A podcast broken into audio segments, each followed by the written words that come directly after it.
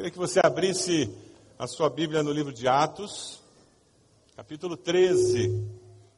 Atos 13. Na revista você encontra um esboço da mensagem para você poder acompanhar também. Durante esse mês nós temos estudado sobre Atos, temos ouvido mensagens baseadas no livro de Atos, Atos do Espírito Santo. Uma igreja viva, que ouve o Espírito falar e que evangeliza, leva essa mensagem. O livro de Atos é um livro muito precioso. Eu queria que nós estivéssemos lendo esse texto. Veja essa pessoa que está perto de você, se ela tem Bíblia, se ela achou, se ela ainda está procurando lá no celular onde é que está a Bíblia, onde é que está Atos. Ajude ela a encontrar para que a gente possa acompanhar a leitura. Na igreja de Antioquia havia profetas e mestres, Barnabé, Simeão, chamado Níger, Lúcio de Cirene, Manaém, que fora criado com Herodes, o tetrarca, e Saulo. Enquanto adoravam o Senhor e jejuavam, disse o Espírito Santo, Separem-me Barnabé e Saulo para a obra a que os tenho chamado. Assim, depois de jejuar e orar, impuseram-lhes as mãos e os enviaram. Enviados pelo Espírito Santo, desceram a Seleucia e dali navegaram para Chipre. Chegando em Salamina, proclamaram a palavra de Deus nas sinagogas judaicas. João estava com eles como auxiliar. Viajaram por toda a ilha, até que chegaram a Pafos. Ali encontraram um judeu chamado Bar Jesus, que praticava magia e era falso profeta. Ele era assessor do procônsul Sérgio Paulo. O procônsul, sendo homem culto, mandou chamar Barnabé e Saulo, porque queria ouvir a palavra de Deus. Mas Elimas, o mágico, esse é o significado do seu nome, opôs-se a eles e tentava desviar da fé o procônsul. Então Saulo, também chamado Paulo, cheio do Espírito Santo, olhou firme, firmemente para Elimas e disse: Filho do diabo, inimigo de tudo que é justo, você está cheio de toda espécie de engano e maldade. Quando é que vai parar de perverter os retos caminhos do Senhor? Saiba agora que a mão do Senhor está contra você e você ficará cego incapaz de ver a luz do sol durante algum tempo. Imediatamente vieram sobre ele névoa e escuridão, e ele, tateando, procurava quem o guiasse pela mão. O procônsul, vendo o que havia acontecido, creu profundamente impressionado com o ensino do Senhor. Profundamente impressionado com o ensino do Senhor. Uma igreja viva, uma igreja que é usada pelo Espírito Santo de Deus, ela impressiona as pessoas ao redor pela maneira como ela vive, como ela age, como ela reage, pelos valores que permeiam as decisões.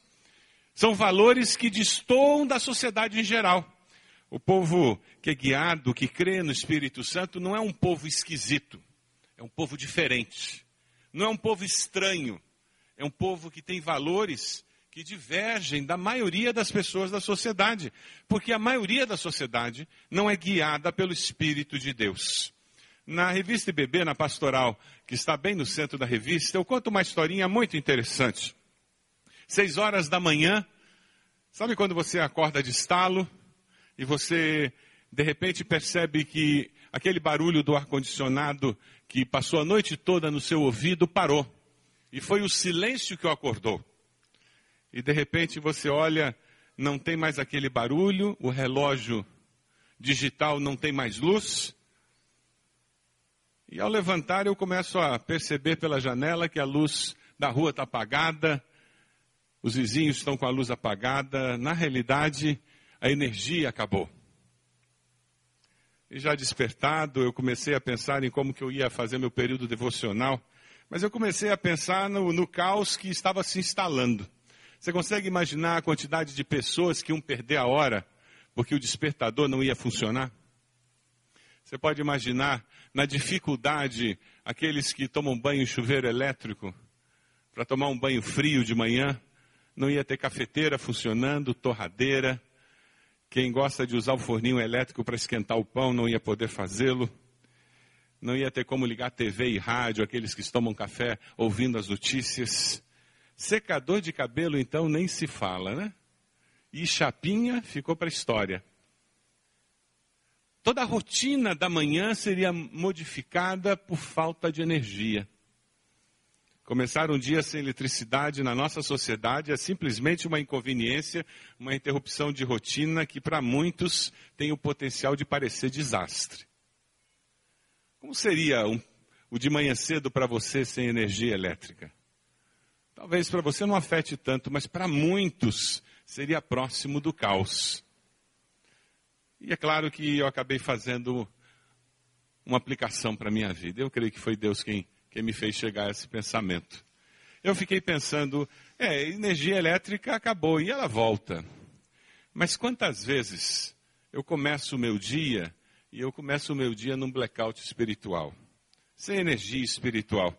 Quantas vezes na corrida de um compromisso marcado e por acordar muito em cima da hora, a gente não separa tempo para carregar as baterias espirituais para enfrentar o dia. E o dia tumultuado nada mais é do que um reflexo da falta daquela energia espiritual para tomar as decisões acertadas, para perceber a vida como Deus a vê. O Espírito Santo de Deus, ele tem o poder, a capacidade para iluminar a nossa mente, para que nós possamos ver a vida como Deus a vê, para que nós possamos ver as pessoas como Deus as vê e não como nós percebemos. E quando nós olhamos para uma igreja, um grupo que se reúne, que existe com um propósito, com uma razão de existir, nós temos que nos perguntar: como existe uma igreja que existe deixando que o Espírito de Deus a conduza? Como existe essa igreja que percebe o que o Espírito Santo de Deus percebe como missão dessa igreja? Durante todo o dia, hoje pela manhã e à noite, nós vamos estar conversando sobre o povo que crê no Espírito Santo e que deixa o Espírito Santo conduzir os seus passos. Hoje pela manhã eu queria que nós estivéssemos pensando nos versículos de 1 a 3. Aquele povo que deu liberdade para que o Espírito Santo de Deus falasse, porque eles estavam prontos para ouvir. Pergunte a pessoa do seu lado aí, você está tá pronto para ouvir o que Deus vai falar com você hoje?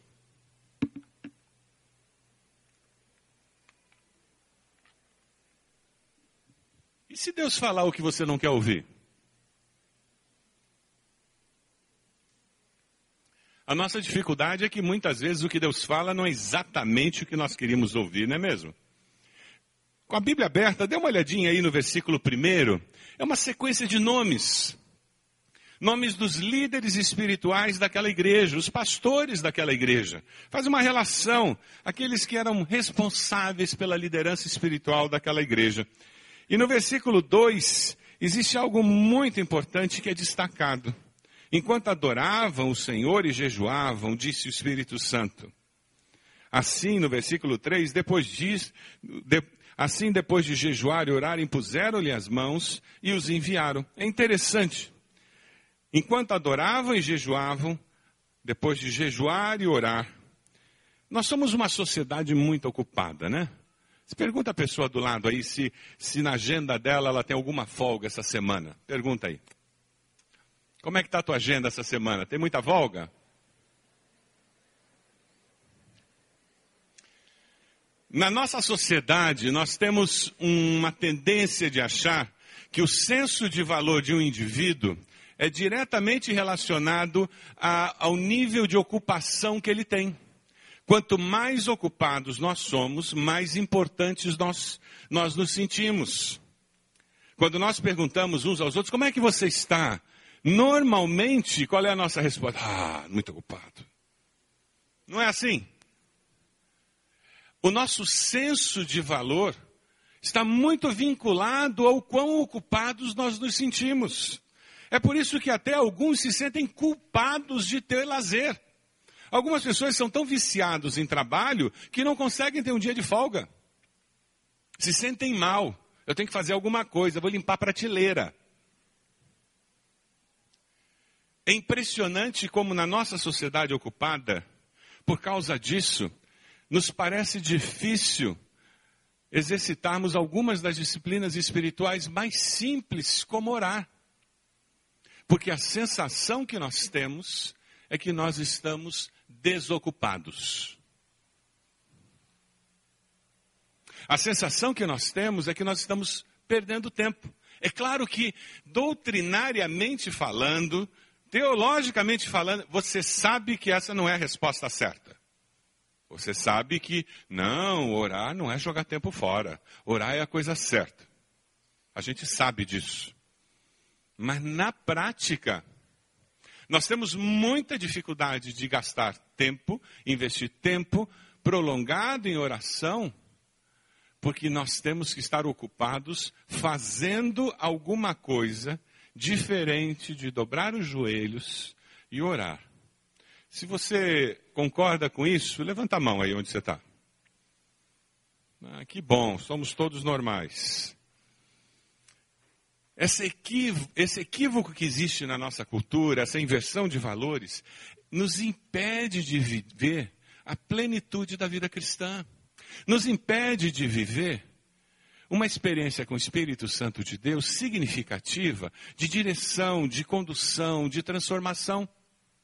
Porque nós estamos sempre tão ocupados, tão ocupados fazendo o que nós entendemos que é bom, que nós não temos tempo de ouvir aquilo que de fato é o melhor de Deus para nós. Aquela igreja tem algo muito especial para nos ensinar.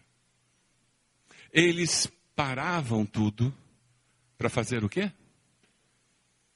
Orar e jejuar. No mês de março, como parte das, do que nós vamos fazer para nos preparar para a Páscoa, nós vamos ter vigília de oração todas as semanas.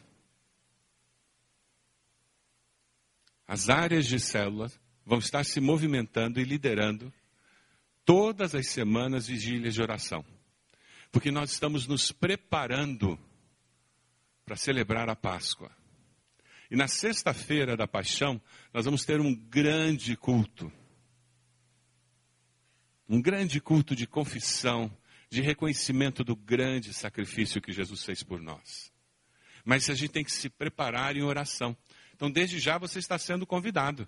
Você vai receber logo, logo a informação, tanto na revista como no seu e-mail, das datas, dos horários, para que você possa estar aqui, mesmo quando não seja a sua área, a área responsável por aquela vigília de oração. Nós vamos gastar tempo juntos orando. Março vai ser o mês. E sabe, se você não tem o hábito de jejuar, eu quero desafiar você a passar na nossa livraria, comprar um livrinho bem fininho que fala sobre jejum, para você, quem sabe, descobrir que jejum faz parte da vida cristã. Não de uma forma legalista, mas como uma disciplina da vida cristã. Um exercício espiritual que um cristão faz para crescer espiritualmente. Então, enquanto nós crescemos espiritualmente, nós aprendemos a ouvir a voz de Deus nesse processo de aprendermos a ouvir a voz de Deus, de estimulados por aquela igreja lá no primeiro século que aprendeu a ouvir a voz do Espírito Santo. E nós queremos que isso aconteça conosco. Nós vamos fazer mais uma vez o livro Retorno à Santidade durante o mês de março. Quem tem esse livro em casa, Retorno à Santidade? Olha lá, algumas famílias da igreja têm. No ano de 2003, nós usamos esse livro. Já faz tempo, né? Dez anos nós vamos usá-lo de novo. Irmãos, eu comecei a ler esse livro de novo, como Deus tem falado ao meu coração. Como Deus tem me abençoado, textos bíblicos falando sobre a necessidade de santificação, de busca de Deus. Nós temos na livraria esse livro, ele é muito barato porque ele é subsidiado, é uma associação de pastores que faz isso para abençoar os membros de igreja. E você vai ser desafiado a comprar esse livro durante o mês de março. Nós vamos estar os nossos sermões serão baseados nesse livro, porque nós queremos retornar à santidade, queremos buscar a Deus em oração, porque nós queremos ouvir a voz do Senhor, porque nós queremos ser uma igreja viva uma igreja que está disposta a ouvir e obedecer. Você quer ser uma igreja assim? Diga amém. Esse é o desejo nosso. Não basta nós estarmos aqui. Nós queremos estar aqui para impactar essa sociedade, para fazer diferença lá no nosso prédio, no condomínio, na vizinhança, na nossa família. E essa diferença só acontece quando o poder de Deus se manifesta em nós e através de nós. Dê uma olhadinha nos versículos 2 e 3 de novo. A consequência de jejum e oração é que eles separam dois líderes chaves que eles tinham ali.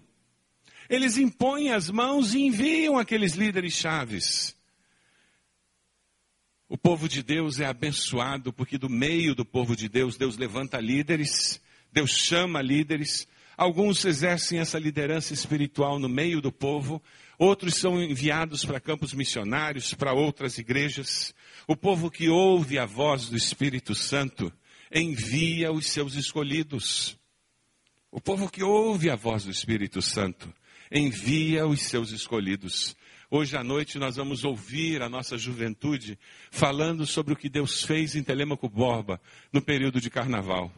Ah, meus irmãos, que coisa linda! O que eu tenho ouvido falar do mover de Deus, e Deus tem chamado muitos do meio da nossa juventude para a sua obra. Que privilégio nós temos como igreja. Hoje, no final desse culto, nós teremos um momento muito especial.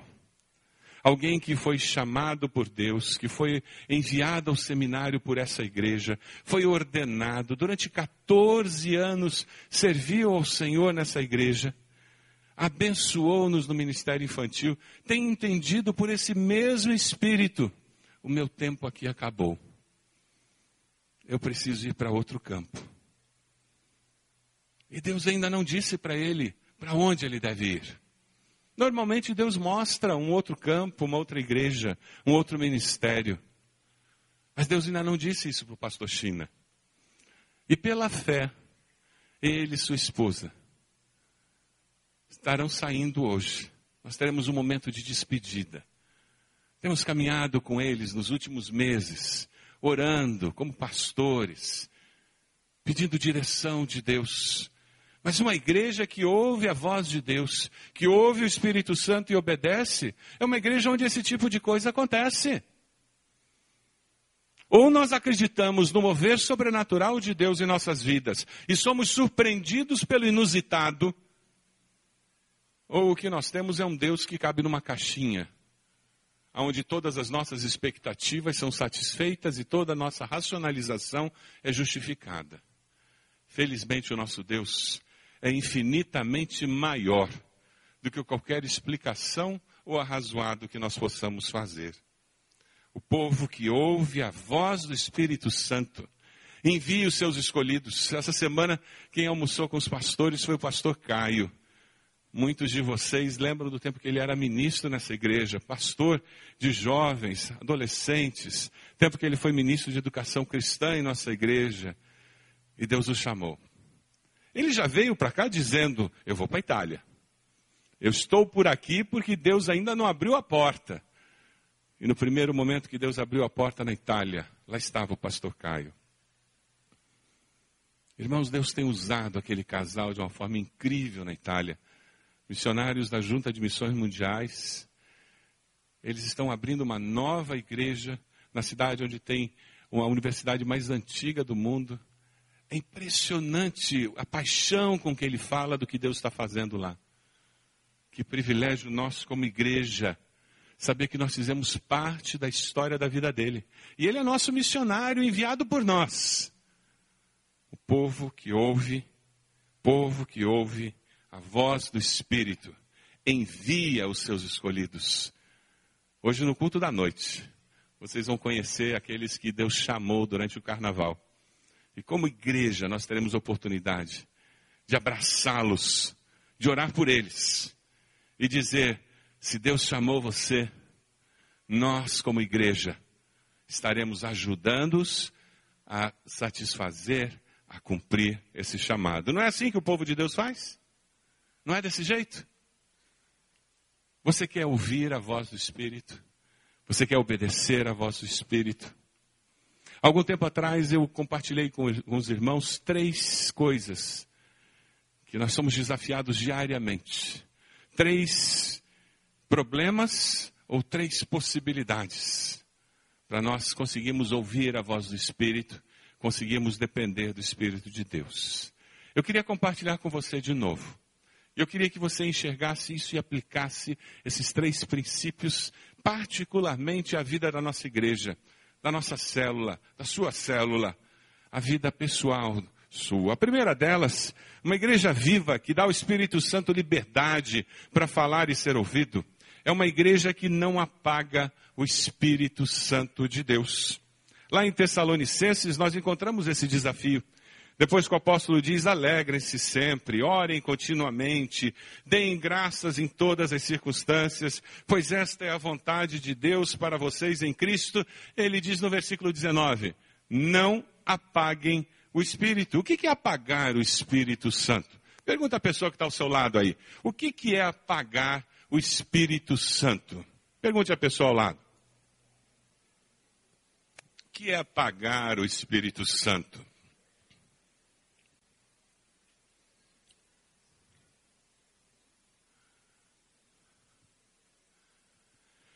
De uma maneira bem simples, nós poderíamos dizer que apagar o Espírito Santo é deixar de fazer o bem que Deus deseja que nós façamos. Apagar o Espírito Santo é deixar de fazer o bem que Deus deseja que nós façamos. O Espírito toca no meu coração, diz que eu preciso fazer algo. E eu digo: ah, não, não, eu estou muito ocupado. Ah, não, não, isso é muito esquisito, não vou fazer não. Apagar o Espírito Santo tem várias aplicações em nossas vidas. Às vezes é mudar uma rotina, às vezes é falar com uma pessoa que foge do normal. Quantas vezes na minha vida eu já fiz isso de apagar o Espírito Santo? Essa semana eu tive uma experiência em que estava caminhando pelo parque, eu passei e vi uma pessoa sentada com um semblante muito triste. E o Espírito de Deus falou comigo. Para ali e conversa com ele. E eu disse, Deus, eu estou começando minha caminhada, eu não tenho tempo, eu estou atrasado. Eu só tenho meia hora para fazer a caminhada. E eu continuei. E eu confesso que eu orei pela pessoa. E eu dei a volta. Quando eu passei, a pessoa continuava sentada ali com o mesmo olhar triste. E o Espírito Santo falou de novo: Para, senta e conversa com ele. Sabe o que, que eu disse? Senhor, eu só tenho meia hora, eu tenho um compromisso depois. Se eu parar, eu não vou conseguir dar minhas três voltas. E eu continuei andando. Vocês fazem isso? Alguém aqui já fez isso? Levanta a mão. Não me deixem sentir mal. Que bom, obrigado. Eu não sou o único, então. E, e olha, eu ainda orei. A gente racionaliza as coisas, né? Eu ainda orei pela pessoa de novo. Pedi que Deus abençoasse. Que ele estava com uma cara muito triste. E eu fui. No meio da volta, sabe quando o Espírito Santo faz assim com o coração da gente? Já sentiu isso? Eu me senti a pessoa mais sem vergonha do mundo. Aí eu fui caminhando a outra metade, pedindo perdão a Deus. E dizendo, Deus tenha misericórdia, que Ele esteja lá, pelo menos quando eu chegar. Deus tem senso de humor, não tem? Quando eu cheguei perto do lugar, a pessoa não estava. Os bancos estavam vazios. O meu coração foi no chão. Eu disse: perdi a oportunidade. Quando eu estou chegando perto do lugar, eu percebo que a pessoa estava vindo. Ela tinha levantado para dar uma caminhada. Aí eu parei.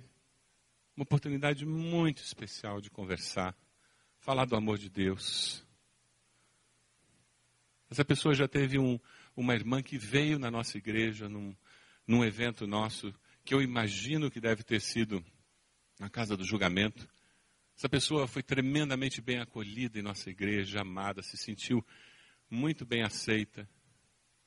Oportunidade de falar um pouco do amor de Deus e trazer uma palavra de esperança, que eu quase perdi. Já aconteceu com você isso? O que eu estava fazendo era apagar a voz do Espírito no meu coração. Quanto mais, mais nós apagamos a voz, menos nós ouvimos a voz do Espírito. Quanto mais nós respondemos aos toques do Espírito, mais sensíveis nós nos tornamos aos toques do Espírito. E mais fácil é perceber quando o Espírito está falando conosco. É por isso que quando nós entramos num processo de afastamento, o coração vai ficando cada dia mais duro, mais insensível. Por isso que quando nós entramos num processo de busca de Deus, parece que a gente vê Deus em tudo, em todos, em todo lugar. Porque o Espírito consegue falar e ser ouvido. Eu queria passar um vídeo que eu acho muito interessante de uma jovem que está apagando a voz do Espírito. Jesus, I am so excited today. It's like I woke up and thought today is the day to get working for Jesus. Kat, I'm so excited to find someone who's ready to take action and get things done. Oh man, I am that girl. Exactly. Yeah. I've got something perfect for you. So let's get started. Okay. What are you doing? Uh, stand up. Remember, we were going to take action. Yeah, but this is where I always sit. Right, but I need more than this. Oh, I know what you're getting at. Okay, Jesus, how much do you want? What? Fifty dollars? Is that enough? Oh, uh, that's not what I meant. Oh, uh, all right. Well, a hundred then. You know, I mean, you drive a hard bargain. okay, but um, you might not want to cash this till next Friday. You know what I'm saying? Right. there you go. Okay, Kat, really, I, I do think it's great that you want to give, but I want you to mentor a younger woman. Ooh, yeah, right. Well, Jesus, you know, I'm not really into like teaching people and stuff. I mean, I'm not. I don't really get into that. Okay. Um, okay, you, you know that woman at the office, Amy? Yeah. I want you to take her out to lunch. Tell her about me. Um. Well, Amy is different. I mean, like really different. You know. I know, but she needs to know about me. Mm. And I can tell the people at the church to call her. I mean, they get paid to do things like that. I want you to do that. Jesus, I just don't feel comfortable doing that. No, Kat. The problem is Something to lighten the stress. you're too comfortable. little light reading. Something the calendar tries this.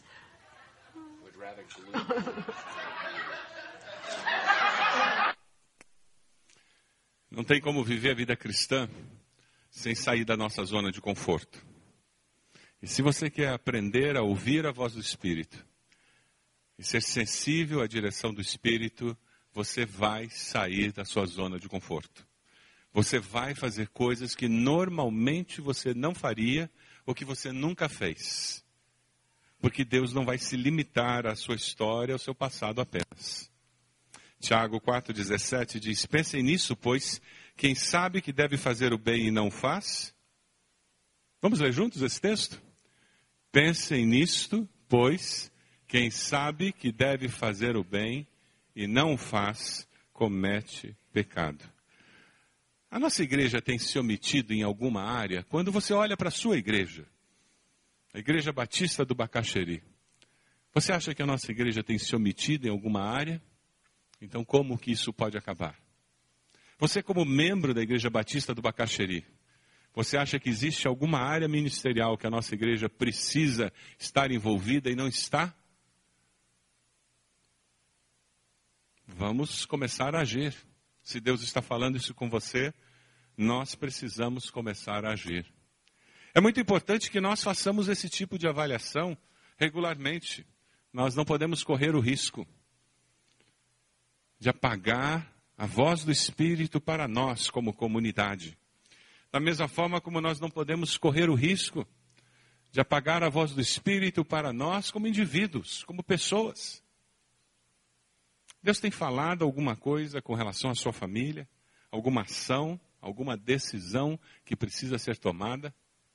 Na sua vida profissional? Por que você não tem tomado essa decisão? Por que você tem adiado o tomar essa decisão? O que o impede de ouvir a voz do Espírito e agir.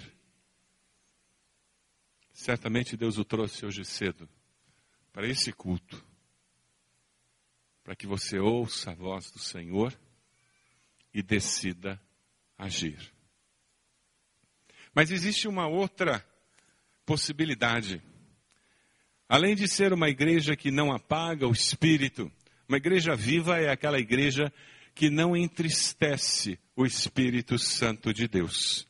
Lá em Efésios 4:30, a palavra nos diz: "Não entristeçam o Espírito Santo de Deus, com o qual vocês foram selados para o dia da redenção." O que é entristecer o Espírito Santo de Deus? Entristecer o Espírito Santo de Deus é fazer o mal que Deus não deseja que façamos.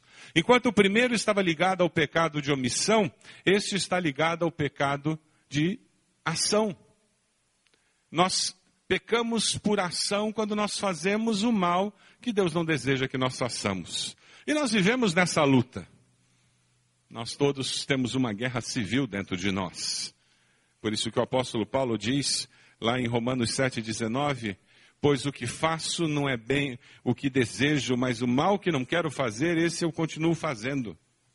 E quando nós dependemos do Senhor e nós ouvimos a voz do Senhor, aí sim, é quando nós descobrimos que nós somos mais do que vencedores, por meio de quem?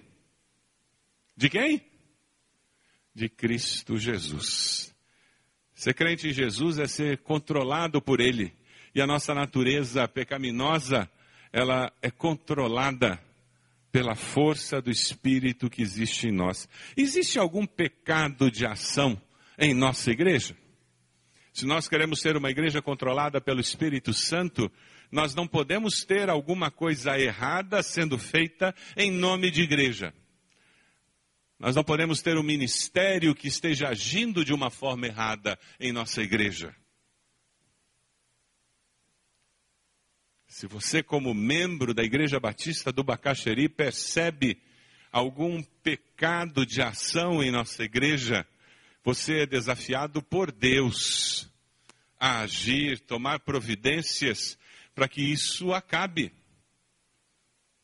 Porque uma igreja guiada pelo Espírito Santo é uma igreja que não entristece o Espírito Santo de Deus com pecado de ação.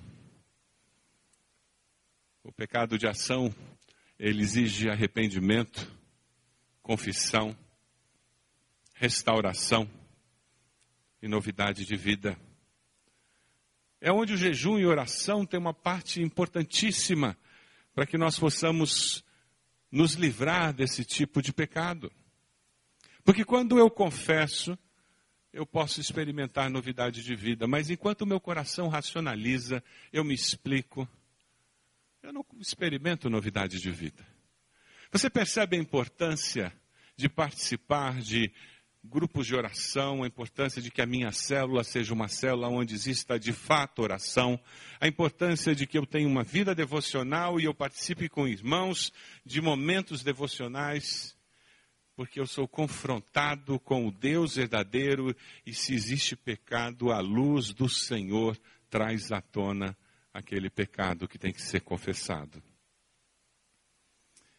Uma igreja que ouve o Espírito, ela não apaga o Espírito, ela não entristece o Espírito, porque ela é uma igreja que se deixa encher pelo Espírito. Vamos ler juntos Efésios 5, 18? Vai aparecer aqui na tela? Vamos lá? Não se embriaguem com vinho, que leva à libertinagem, mas deixem-se encher pelo Espírito. Deixem-se encher pelo Espírito. É uma decisão. Eu e você temos livre-arbítrio. Pergunte à pessoa do lado aí se ela quer viver uma vida cristã sem graça, sem poder, sem vitória. Pergunta à pessoa do lado. Você quer viver uma vida cristã sem graça, sem poder, sem vitória?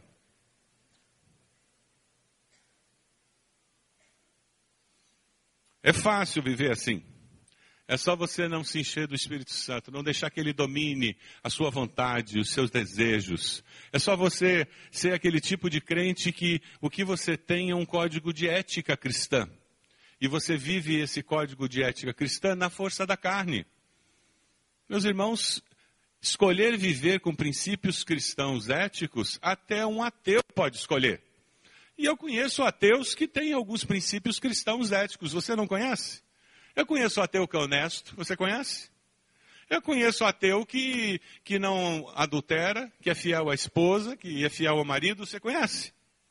São princípios cristãos éticos, e a pessoa escolheu que na força dela, da carne, ela vai viver por aqueles princípios. Mas não estamos falando disso.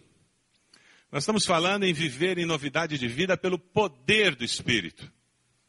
Isso transcende a sua força pessoal. É o que o apóstolo fala quando ele diz: Não mais eu vivo, mas Cristo vive em mim. E aí não é um esforço ser honesto, é consequência. Não é um esforço não adulterar, é consequência. Consequência do quê? Do meu relacionamento com Cristo. A nossa dificuldade é que existe tanto cristianismo nominal ao nosso redor que nós começamos a perder o referencial do que é de fato ser cristão. O pecado de direção, que é o pecado de não entregar a Deus o controle da vida, é o pecado vinculado a não enchermos-nos do Espírito Santo de Deus. Eu não dou a direção da minha vida para Deus. Quando eu nasço e vivo sem sem entregar minha vida a Jesus, sem entregar minha vida para que o Espírito Santo dirija, eu estou dirigindo a minha vida e eu toco, eu faço o que eu quero. Mas aí eu me converto. Chega aqui, Rômulo. Aí eu me converto, aceitei Jesus. Aí quando a gente aceita Jesus, o que, que a gente diz? A gente diz que entregou o controle da vida para Jesus, não é mesmo? É Jesus forte esse, né?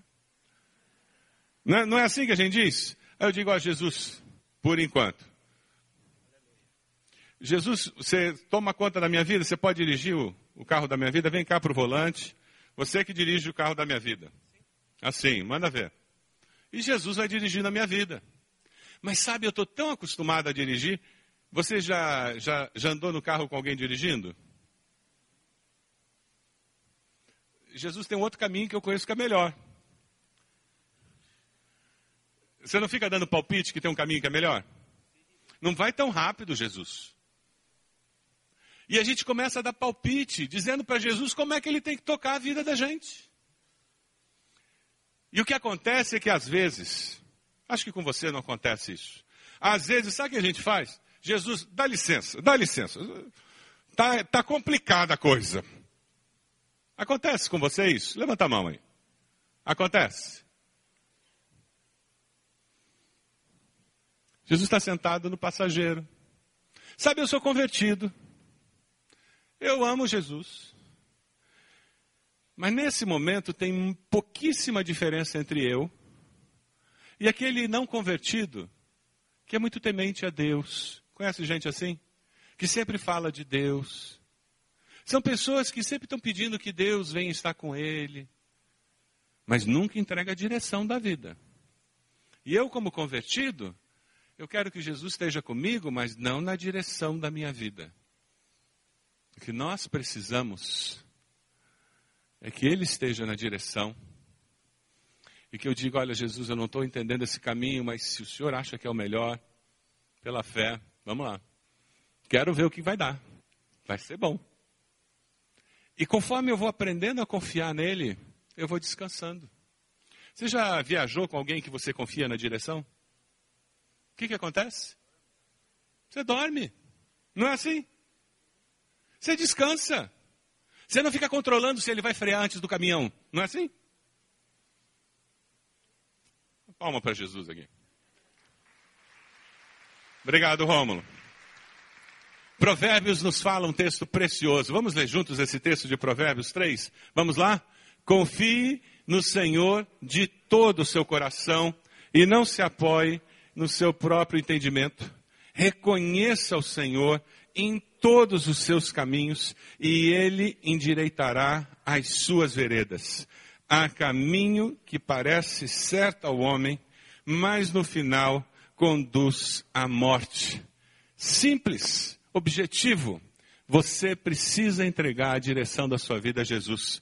A vida cheia do Espírito Santo é aquela vida em que Jesus está no controle, em que o Espírito Santo está no controle, ele está no volante, ele está dirigindo, ele está conduzindo. Aí quando ele toca o seu coração, você diz: tá legal, eu vou falar com Fulano. Isso, não, eu vou deixar de fazer aquilo. Você, na sua hora silenciosa, você está pedindo a Deus que Ele fale com você e confirme aquele negócio que você tem que fechar à tarde. E quando você lê a palavra, aquele texto é uma resposta de Deus de que você deve fechar aquele negócio ou que você deve adiar. E de repente o Espírito vai trazer uma confirmação, uma certeza incrível no teu coração. E você vai chegar para a pessoa e dizer: Olha, eu ainda não estou preparado para fechar esse negócio, eu preciso de mais dois dias. E você não tem uma explicação racional, mas você tem uma explicação espiritual que te conduz. Porque você decidiu que você ia ser conduzido pelo Espírito Santo de Deus em todas as áreas da sua vida. Veja o versículo 12. O que acontece é que o procônsul, que estava ali vendo tudo o que aconteceu, e hoje à noite nós vamos conversar sobre essa luta espiritual que aconteceu ali, ele vê todo esse mover de Deus com aqueles que foram enviados por aquela igreja que orava, que jejuava, e ele fica profundamente impressionado com o ensino do Senhor. Mateus 5,16, Jesus revela o segredo. Vamos ler juntos? Assim brilhe a luz de vocês. Vamos lá. Assim brilhe a luz de vocês diante dos homens para que vejam as suas boas obras e glorifiquem ao Pai de vocês que está nos céus.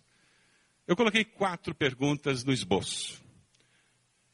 Quatro desafios para que nós estivéssemos pensando em como ser uma igreja viva que transmite vida. Eu queria que você marcasse o que melhor reflete o seu momento com Deus e com seu espírito. Primeira pergunta: você tem parado, ou você é tão ocupado que você não consegue parar. Você tem parado para ouvir a voz do Espírito Santo. Separado tempo para ler a Bíblia diariamente, para orar. Você tem conseguido fazer retiros de oração. Quando eu falo numa vigília de oração, você consegue imaginar na sua agenda você encaixar quatro vigílias de oração durante o mês de março? Você tem parado para ouvir a voz do Espírito Santo falando ao seu coração?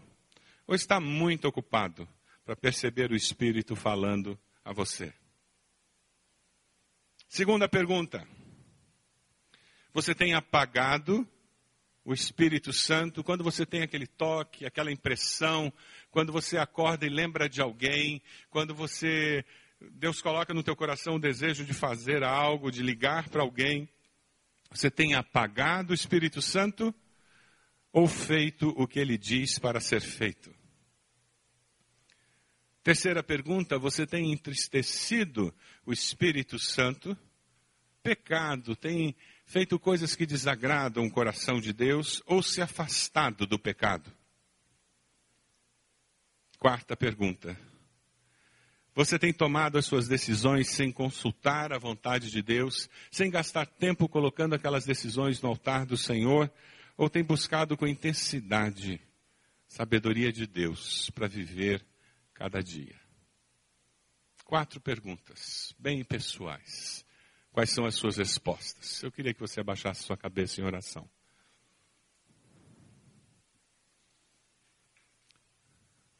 Quatro perguntas.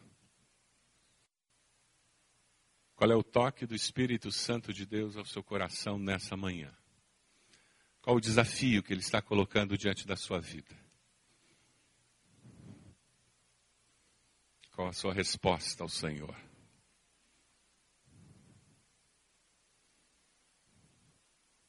Você tem apagado o espírito? Diga a Deus, a partir de hoje, eu tomo uma decisão. Eu vou responder aos toques que o Senhor fizer, positivamente. Você tem entristecido o Espírito Santo de Deus? Diga a Deus, eu confesso o meu pecado. O Senhor tem trazido à minha memória o pecado que eu preciso abandonar. Em nome de Jesus eu decido abandoná-lo. Quem sabe você precisa entregar a direção da sua vida para o Senhor e parar de ser controlador, controladora.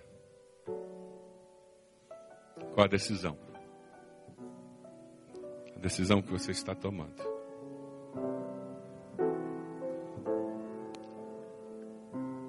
Eu vou convidá-lo para vir aqui à frente, colocando-se de joelhos. Com esse gesto dizendo: Eu estou tomando uma decisão, uma decisão que reflete o meu coração diante do Senhor. Você já pode começar a vir. Vamos nos colocar de pé enquanto você está vindo aqui à frente. E nós vamos começar a cantar. Enquanto você vem à frente e se coloca de joelhos, colocando sua vida diante do Senhor e dizendo: Eu quero, eu quero que a minha vida reflita o Espírito Santo de Deus agindo. Eu quero que a minha igreja seja uma igreja onde o Espírito tem liberdade para se mover. Eu quero sim, eu quero viver uma vida com poder do Espírito. Eu quero sim refletir o agir de Deus, para que as pessoas vejam o Senhor agindo em mim e glorifiquem o Pai que está no céu. Pode vir, enquanto nós cantamos, pode vir e nós vamos orar por você. Tempo especial, seu com o Senhor. Vamos cantar, enquanto nós cantamos, pode vir. A ti nos rendemos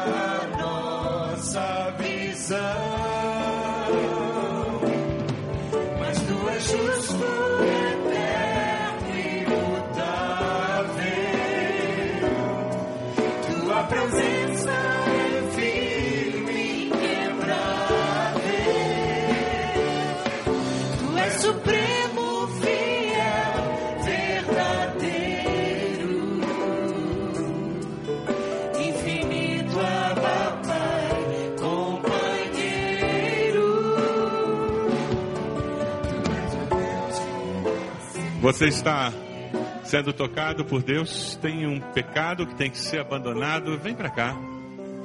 Deus vai te dar vitória em nome de Jesus. O Espírito Santo de Deus vai agir na sua vida e vai trazer vitória. Existe uma maneira de viver que precisa ser mudada, de não ser tão autossuficiente, tão independente. Vem para cá. Deus vai te dar vitória, vai te ensinar a caminhar dependendo, buscando o tempo todo, 24 horas por dia. Nós vamos cantar mais uma vez, depois vamos orar. Deus falou no seu coração, vem para cá. Coloque-se de joelhos. Deixe Deus trabalhar na sua vida. Experimente a vitória em nome de Jesus.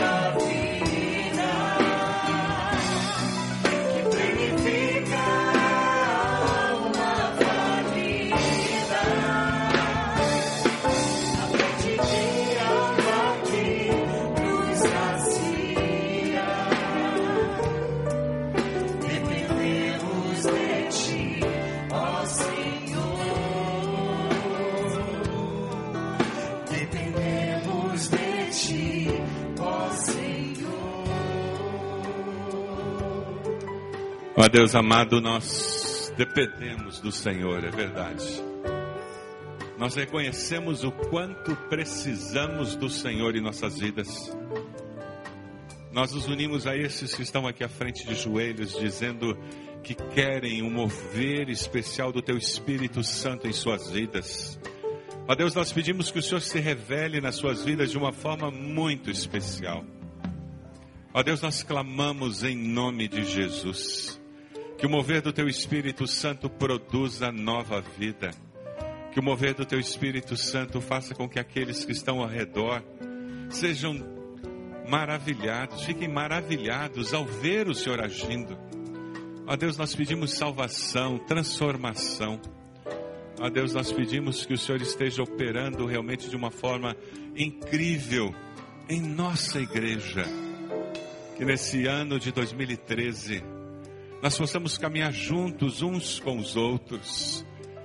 Que nós possamos ser discípulos do Mestre e possamos discipular uns aos outros. Que nós possamos cuidar daqueles que estão debaixo do nosso cuidado. Ó Deus, abençoa-nos, ó Pai, que como igreja nós possamos fazer isso com o poder que vem do Teu Santo Espírito. Abençoa esses irmãos e irmãs. Dê a eles a vitória em nome de Jesus. E que, sendo mais do que vencedores por meio de Cristo, eles testemunhem e falem de como o Senhor agiu em suas vidas. Nós oramos assim, no nome de Jesus. Amém, Senhor.